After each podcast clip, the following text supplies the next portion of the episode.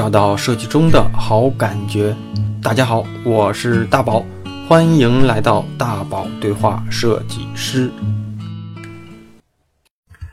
大家好啊，咱们这一期的节目呢，算是给大家先做一个小小的预告哈，算是一个预告片。本来这周呢是想停更一周。一是觉得自己连续做了几期自己来生讲有点枯燥，嗯，主要是觉得自己一个人讲，准备一期的内容啊，确实耗费的精力又有点大，但是又怕讲的无趣，或是觉得讲完之后没有什么干货，让大家听起来浪费时间，啊，又没有什么意思。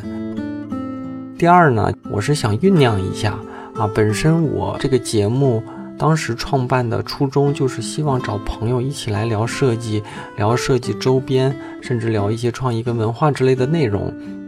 所以呢，我更喜欢跟大家，或者是跟朋友找一个话题，或者是聊聊他，或者是聊聊我们感兴趣的话题啊，做这么一个内容。所以呢，这周我就约上了一个朋友，马上呢这几天会挑时间跟他来聊聊设计也好。创意也好，还有我比较喜欢的日本文化，因为呢，这个嘉宾在日本生活了很多年，所以对我喜欢的话题呢他也比较感兴趣，所以我就想，那还不如我们俩攒个局啊，聊一聊这方面的话题来分享给大家。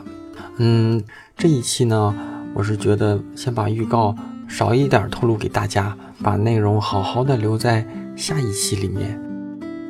当然呢，如果你要是忍不住，或者是你对这一期的内容有一些期待，或者是想提前准备一些问题来聊，那也可以留在留言区，或者是留在电台底部的评论区。我会选一些我认为某类话题适合咱们这一期嘉宾来聊的、来回答的，我会在电台节目里面向他提问，啊，跟大家一起聊聊可能大家比较感兴趣的内容。在我跟他录制前。我先可以给大家划定一个范围，就是简单的给嘉宾做一个小小的介绍。第一，我这位朋友他不算是传统意义上的视觉设计师，甚至他的工作也不是做设计的，他是一个创意文化工作者啊，他是我的同事。第二呢，就是他在日本生活了很多年，在日系的广告公司里曾经从事过创意方面的工作。第三。算是我认为的吧，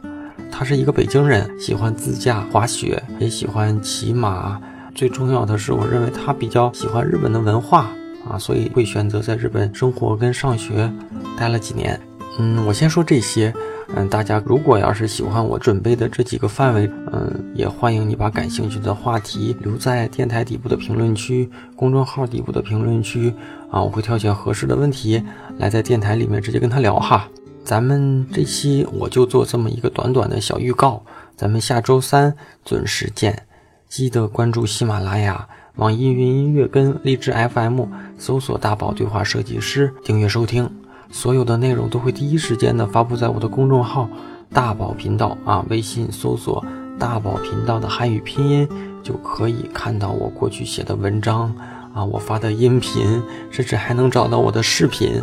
嗯，还有我的个人微信，当然能不能找得到，你关注了就知道啊。咱们这一期的预告就到这里，下周三晚上十点钟不见不散，拜拜。